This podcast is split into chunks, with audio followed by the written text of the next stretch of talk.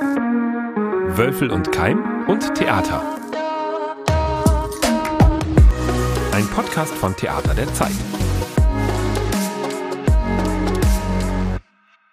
Ja, hallo Stefan, schön dich wieder zu hören. Hi Lina. Wir wollen heute ja über Kritik und Besetzung sprechen, also darüber, was das mit uns macht oder was das mit der Kritik macht, dass wir ja häufig auch über Körper auf der Bühne sprechen, diverse Körper auf der Bühne sprechen, dass wir diese Körper mitunter auch kritisieren, dass wir Besetzungsentscheidungen mitunter kritisieren, dass wir ja aber dabei aus einer sehr privilegierten Position oft sprechen und uns fragen, wie müssen wir unsere eigene Position mitreflektieren, wenn wir über Körper auf der Bühne sprechen. Und das können wir beide als zwei weiße KritikerInnen nur sehr eingeschränkt. Und deswegen haben wir uns einen Gast heute eingeladen, mit dem wir gerne über diese Thematik sprechen würden und da tiefer hineintauchen würden. Und das ist, der sitzt direkt neben mir, Jobril Sulaimon. Wir kennen uns schon ziemlich lange. Du bist, glaube ich, seit Jahrzehnten in Deutschland. Wie lange inzwischen? Ähm, 30 Jahren. Bist aber noch in Nigeria geboren ne? und hast von dort auch durchaus Traditionen hierhin mitgebracht. Also ich habe dich zum Beispiel als Othello gesehen in der Regie von Roberto Ciulli in Mülheim, aber auch mit einem eigenen Ensemble, wo du Storytelling, Musik aus deiner Heimat nach Deutschland bringst. Ja, genau, weil ich äh, dort schon als ähm, fertiger Schauspieler gebacken äh, wurde, bevor ich nach Deutschland kam. Ähm, das war 1992, als ich diese Einladung von Schauspielhaus Essen bekommen. Das war von der Zeit von äh, äh, Günther ähm, Heimann. Und äh, ja, bin ich einfach gedacht, okay, wenn ich nach Deutschland dieser Einladung äh, folgt, dann ähm, wollte ich nicht mit leerer Hand kommen. Als Schauspieler habe ich eine Ausbildung gemacht, wo man sagte, äh, äh, use what you have to get what you need. Das war unser äh, unser äh, Methode und äh, und da habe ich gedacht, okay, gut, dann bringst du mal was mit. Deswegen hatte ich einfach Sacker in der Hand, als ich kam und bis dahin äh, habe ich versucht, mal Theater zu machen bis heute noch. Wir haben uns vor einiger Zeit ja schon mal unterhalten, als es um die Anschuldigungen von Ron Jamu gegen das Düsseldorfer Schauspielhaus oder gegen einzelne KollegInnen dort ging. Und ähm, da hast du mir gesagt, äh, wie du mit rassistischen Erlebnissen im Theater umgehst. Wie tust du das? Ja, ähm, äh, am Anfang ist es immer so leicht. Am Anfang ist es immer so leicht, wenn die Sache äh, nicht konkret ist. Also du bist hier, du willst äh, spielen, du willst als Schauspieler äh, anerkannt, du willst, dass die Kollegen dich als Schauspieler sehen. Ähm, das passiert am Anfang, wenn die dich brauchen, sage ich mal so. Wenn die dich brauchen, passiert es ganz normal. Das ist okay, wir brauchen ein dunklerhäutiger Schauspieler oder egal in welcher Format, sagen wir so, egal in welcher Form, sichtbare äh, äh, äh, Marken, die man, die man sagen, okay, das ist klar. Also es kann sein, dass man braucht eine kleine, große, diese verschiedene Format. Wir reden von Körper, ne? Dann ist es klar. Schwarz brauchen wir, dann holst du eine dunkle hautige Schauspieler. Das geht in der Form. Aber wenn diese Schauspieler jetzt sagen, ich brauche Arbeit, ich brauche Job, dann es ist so lustig und so komisch, dass, äh, dass man sagte, in ihrem Vakanz haben wir kein Platz. Und das bedeutet nicht, dass äh, als Schauspieler, aber in deine Hautfarbe, in deine Format haben wir kein Platz. Also, ja, wir haben kein Stück, wo jetzt ein Schwarze jetzt vorkommt, wo du sagst, okay, also das heißt, wenn die mich brauchen, dann brauchen es nur ein schwarzer Schauspieler. Also nicht, dass die einen Schauspieler braucht. Das, diese Brücke das wollte ich gerne als Schauspieler überqueren. Und es ist schwer. Du hast ja über die vielen Jahre hinweg auch sehr viel am Dortmunder Kinder- und Jugendtheater passiert. Ist das Überschreiten dieser Grenze vielleicht im Kinder- und Jugendtheater sogar einfacher als im Abendspielplan? Ähm, äh, nicht ganz, nicht ganz. Im Kinder- und Jugendtheater Dortmund habe ich so viel gespielt, weil erstens der Intendant Andreas Grun mich auf eine Seite als Person nichts als Schwarze. Er sieht mich als Person und ähm, auch als Schauspieler. Aber er hat auch wenige Möglichkeiten. Er will auch, er würde gerne auch mehr dazu nutzen. Aber die Möglichkeit ist ihm einfach auch gering. Dadurch, dass ähm, wenn er mich jetzt in äh, Strafraumszene als Kunter Kunter besitzt, okay, das ist okay. Oder wenn er mich in äh, äh, äh, Peters Reise zum Mond als äh, äh, Captain Donner, ähm, das geht. Ähm, oder wenn er, wenn er mich einfach in ein Stück besitzt, das geht einigermaßen. Aber wir kommen jetzt zum Literatur, wo man sagte, okay, was hat das zu sagen in diesem Stück? Warum ist er schwarz? Warum ist er Afrikaner? Ähm, da hat er nicht ganz freie Hand. Der muss auch an die Literatur anpassen. Und da kommen wir zu unserer Gesellschaft. Was wollen Sie von uns wissen? Was wollen Sie von uns akzeptieren? Und wenn die Gesellschaft auch noch mehr Freiheit geben, so einer wie Andreas Grun könnte auch über seine Grenze schreiten. Ich könnte auch über meine Grenze schreiten. Es passiert mir vielleicht zwei, dreimal, wo ich mich als Schauspieler nicht als schwarzer Mensch auf der Bühne äh, gefühlt habe, es ist immer noch 30 Jahren zu wenig. Das ist interessant, Lina, ne? Denn wir leben so als KritikerInnen ja oft so in dieser Betrachtung von Gorki-Theater vom Schauspielhaus Bochum. Wir lieben die Bühnen wo die Grenzen pulverisiert werden oder wo man es zumindest versucht. Aber Jubril erzählt ja, im Alltag sieht das anders ja, aus. Ja, auf jeden Fall. Ich finde auch, dass sich das, was du sagst, Jubril, auch total deckt mit Beobachtungen, die ich tatsächlich gemacht habe als Kritikerin, wo ich mich aber tatsächlich immer frage, ähm, inwiefern kann ich das jetzt reflektieren oder inwiefern darf ich da sozusagen ähm, für die SchauspielerInnen, bei denen ich diese Besetzung und diese Stereotypen und diese sehr auf ihren Körper zugeschnittenen Besetzungsmuster einfach ähm, feststelle, inwiefern darf ich das ankreiden, inwiefern kann ich da eine Lanze brechen? Also wenn ich mir da Häuser anschaue, und man schaut sich nur das Ensemble an, dann sieht man ganz genau, wer für welche Rolle gecastet wurde und warum. Und wenn man dann zwei, drei Aufführungen gesehen hat, dann spiegelt sich das genau wieder. Dann gibt es eben die junge Kollegin, die immer wieder einfach eine Nebenrolle spielt, die Fremde spielt, die Gauklerin spielt, ähm, vielleicht noch ähm, mal die hübsche Sekretärin spielt, die dann auch gleichzeitig noch exotisiert werden darf, sozusagen auf der Bühne. Dann gibt es den jungen Virtuosen, der immer den Verrückten spielt, der so ein bisschen manische Züge haben kann. Da gibt es die mittelalte Kollegin, die immer die das Potpourri zwischen Mutter, Tante, alter Schwester also das ist was, was ich relativ häufig ähm, irgendwie beobachte. Und ich wollte dich fragen, Jubril, ähm, hast du das Gefühl, oder hast du da Erfahrungswerte, ähm, welchen Einfluss auf Besetzungsfragen oder auch Ensemblefragen das schon macht an einem Haus, ähm, je nachdem, ob zum Beispiel RegisseurInnen oder Menschen in Entscheidungspositionen an diesem Haus Person of Color sind oder migrantische Personen. Ähm. Also du meinst jetzt, wenn ich ähm, in einem Haus, wo äh, der Intendant oder Intendanten äh, People of Color ist? Ja, genau. Ob du das Gefühl hast, dass dann zum Beispiel solche ähm, Besetzungsmuster aufgebrochen werden oder auch so stereotype Rollendarstellungen oder stereotype Besetzungen, ob, ob du dann den Unterschied markieren kannst, ob das Ensemble anders aufgestellt ist, also aus deiner Erfahrungspraxis.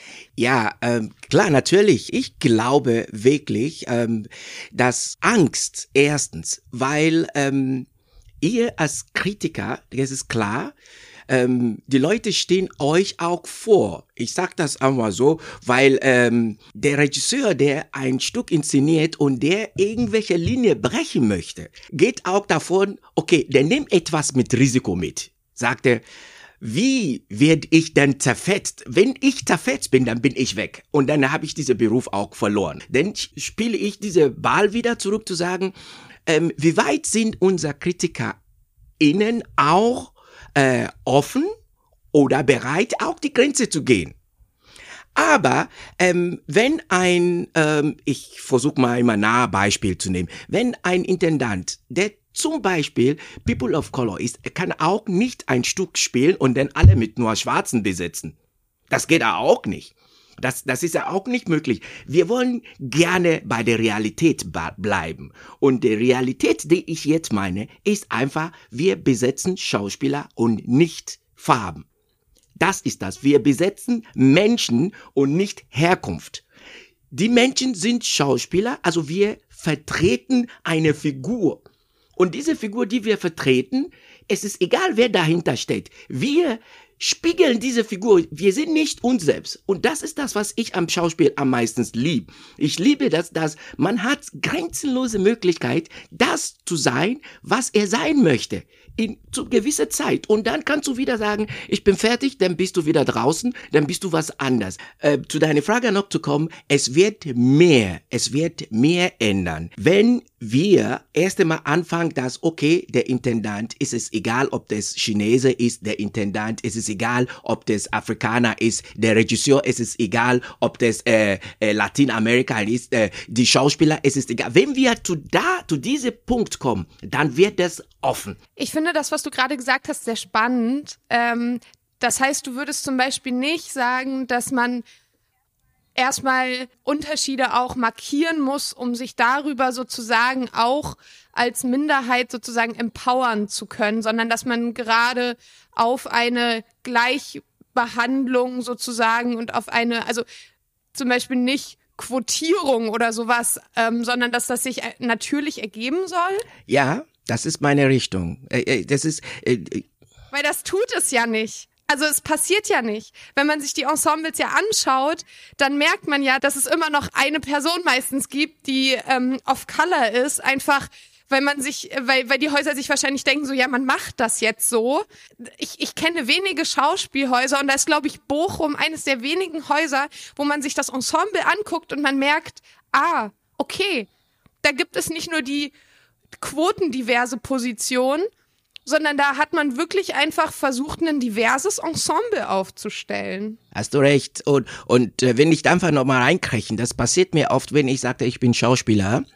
Und die Leute, ich sagte, ich bin Schauspieler. Ich habe nicht anders gesagt, aber die sagen, äh, äh, beim Opa äh, singen sie oder tanzen die. Also die, die gehen wirklich nicht drauf, dass, dass ich Schauspiel. Die, die, die gucken, also Schauspiel. Also wie? Und wie würdest du dir wünschen, dass über dich als Schauspieler in einer Kritik geschrieben wird. Und ich meine damit jetzt nicht, ah, der macht das ganz, ganz toll oder das ist super, sondern welche sprachlichen Differenzierungen sind für dich unglaublich wichtig, wo du sagst, oder an der Stelle kann Kritik dabei helfen, dass eben wir zu einer gleichberechtigteren, diverseren, erstmal Theaterlandschaft kommen? Ja, es ist, es ist schwierig. Ich habe wirklich die ganze Zeit äh, überlegt, wie man das, ähm, wie man das verbessern oder was man tun könnte, um das wirklich äh, für uns günstig zu machen. Aber es ist sehr, sehr, sehr, sehr schwierig. Ich habe von ungefähr vielleicht von 15 Asylantenfiguren ungefähr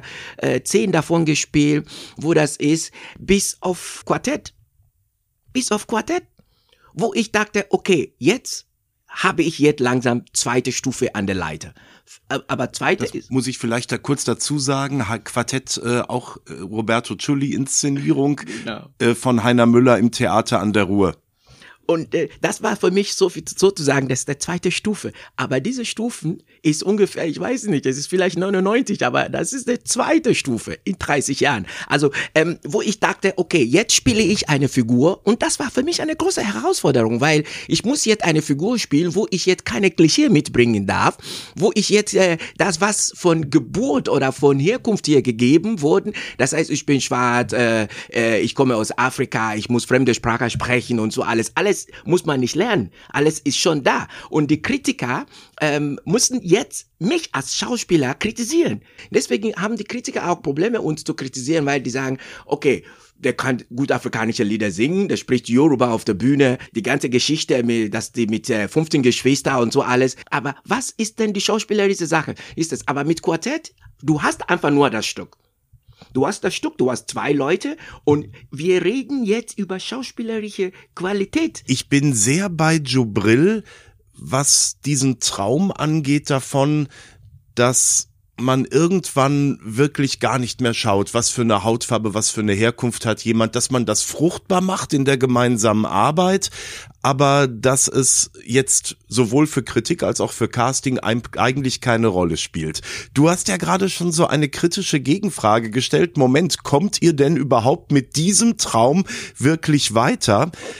Und ich habe gerade fast den Eindruck, so eine Unterschiedlichkeit, was diese Sichtweise angeht, ist gar nicht zwischen Schwarz und Weiß, weil Jubril und ich sind eine Generation, wir sind uns da einig. Vielleicht ist dieser, dieser Meinungsunterschied zwischen den Generationen, weil du als junge Frau, die 30 Jahre jünger ist als wir, da völlig anders denkt. Kann das sein? Ja, also ich kann mir vorstellen, dass das einfach was mit dem Diskursverständnis zu tun hat, in dem man sich gerade bewegt. Und ähm, ich würde gerne, glaube ich, noch eine abschließende Frage an dich stellen, die du auch sehr kurz beantworten kannst. Und zwar, was wäre denn dein Appell, dein Ratschlag, dein Wunsch an den Theaterjournalismus in Bezug auf das Schreiben über diverse Körper auf der Bühne.